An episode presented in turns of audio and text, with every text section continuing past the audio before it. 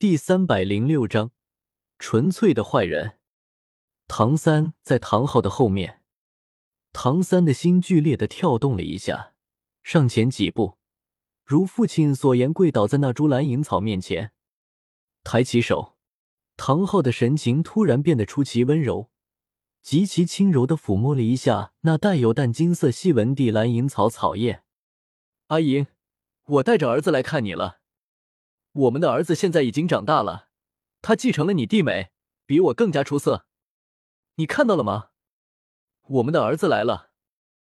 唐三的心震撼了，呆呆的注视着面前那似乎在轻微摆动、散发着柔和气息的蓝银草，他的心剧烈的颤抖起来，不受控制的武魂蓝银草悄然释放，就从他身下散出，顷刻间爬满了整个石室。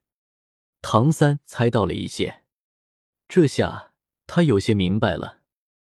难道，难道自己的母亲？唐三跪在了那蓝银草的面前，唐三的蓝银领域也就在这种情况下悄然开启，柔和的魂力波动弥漫在这寂静的空间之中。那株蓝银草摆动地更加剧烈了几分，受到蓝银领域的感染，它似乎在悄然生长着。草叶上地金线仿佛活了一般，轻微律动中，金光水波般荡漾起来。唐昊也有些呆了，看着那蓝银草在肉眼可辨的速度生长着，喃喃的自语着：“我，我怎么没想到？阿莹，阿莹，难道你真的能活过来吗？”阿莹，唐昊流泪了，一代昊天斗罗。此时脸上竟然充满了泪水，单手颤抖着抚摸着那草叶，任由泪水滴落在那片泥土之中。唐三的目光依旧是呆滞的，在这一刻，他终于明白了为什么自己的蓝银草会那样的与众不同。原来，自己身上竟然流淌着一半十万年魂兽的血脉。玉晓峰来到了宗门的外面，这时候。玉晓峰看到了一个巨大的坛子，玉晓峰连忙打开坛子，只见坛子之中，一个人被立在坛子之中。玉晓峰大惊，他定睛一看，那个人没有手脚，眼睛是瞎的，耳朵被人割去，被人削成了人棍。他再看，那不是自己的堂弟玉小刚吗？怎么会这样啊？虽然自己的堂弟玉小刚乃是家族之中的废物，但是玉小刚变成如今这样，打的还是他们蓝电霸王龙家族的脸啊！小刚，这到底是谁做的？玉小峰愤怒不已，那些族长们也面面面相觑，眼中尽是愤怒。看来天策府准备对我们蓝电霸王龙家族下手了。天策府，好大的胆子！我们蓝电霸王龙家族低调，真以为我们是好欺负的吗？一个长老怒声道：“族长，天策府欺人太甚，这件事情我们绝对不能善罢甘休。”另外一个长老说道：“没错，不能善罢甘休。”一个个人说道：“玉小峰看着坛子之中的玉小刚，也是无尽的愤怒。”好一个天策府！我倒是要看看你到底在搞什么花样。天策府，只见一个侍卫跪在了萧晨的面前。府主，你让我们将坛子拿到了蓝电霸王龙家族，我们已经送到了。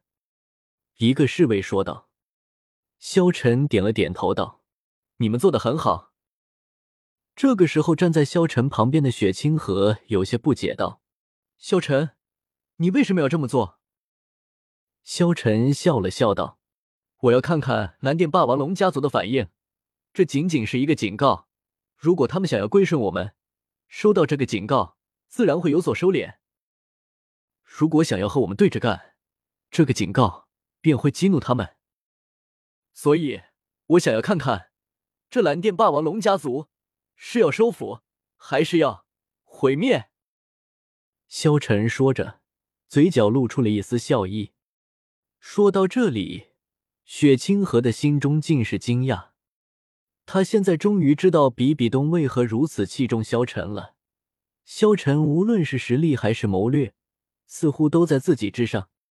自己潜伏十多年，还不如萧晨潜伏几年。这个萧晨，日后绝对不能成为自己的敌人。萧晨看着太子殿下，淡淡道：“要是蓝电霸王龙家族不愿意归降我们，我不介意。”直接毁灭了他们。萧晨为了完成自己的目标，他必须不择手段。他并不是一个好人，从一开始就不是。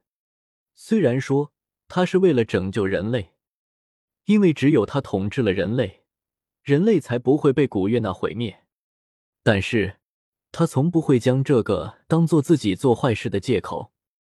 做了就是做了，杀人就是杀人。坏事就是坏事，何必将做这些坏事，将杀人铺上冠冕堂皇的借口呢？就像是小说中的唐三，明明唐三就是一个阴险狡诈的人，使用暗器搞偷袭，而且一切都为自己考虑。萧晨认为这些都无所谓，但是唐三却将这些自诩为正义。明明唐三就是一个坏人，他却要加上很多冠冕堂皇的借口。即便萧晨是唐三的老师，也有些看不惯他的做法。萧晨不同，他就是一个彻彻底底的坏人。即便他是为了全人类这么做，他也是一个坏人。他从不会将自己的行为冠名为正义。萧晨看着雪清河，淡淡道：“好了。”恐怕我要去蓝电霸王龙家族走一趟了，太子殿下要跟我一起去吗？雪清河淡淡笑道：“不去了，我去，有些不合适。”萧晨带领着天策府的魂师们，浩浩荡荡的朝着蓝电霸王龙家族走去。唐三也颤抖着伸出了手，毫不收敛的将自身魂力。全部注入在那正在不断释放中的蓝银领域之中，令这整座石室完全变成了一片澄澈的蓝色。两根最长的草叶竟然缓慢的动了起来，一根缠绕上了唐昊的手，一根则缠绕在了唐三的手指上。极其柔和的精神波动悄然出现，比普通的蓝银草要强烈的多。它似乎在传递着最亲切的思绪。妈妈，唐三再也忍耐不住，匍匐在地，痛哭失声。尽管他曾经不属于这个世界，但是当他真正感受到母亲的气息时，内心的激动又怎能抑制？这一刻，唐三彻底的明白了，自己的母亲就是面前这一株蓝银草，也是十万年魂兽。唐昊从呆滞中惊醒过来。看看面前的蓝银草，再看看唐三，你明白了吧？唐三默默点头。妈妈，